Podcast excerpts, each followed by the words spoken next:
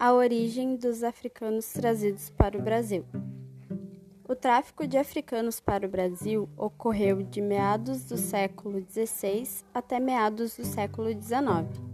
Os portugueses foram os principais responsáveis por isso.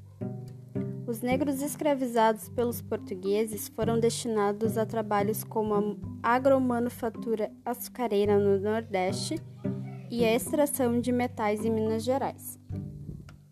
A origem destes africanos é de duas regiões do continente africano.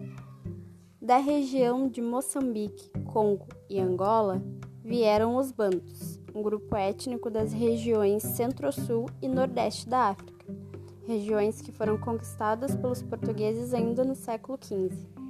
Também foram forçados a vir para o Brasil negros oriundos na Nigéria, Guiné e Costa do Ouro, que faziam parte do grupo étnico conhecido como sudaneses, que predominava na costa centro-oeste do continente africano.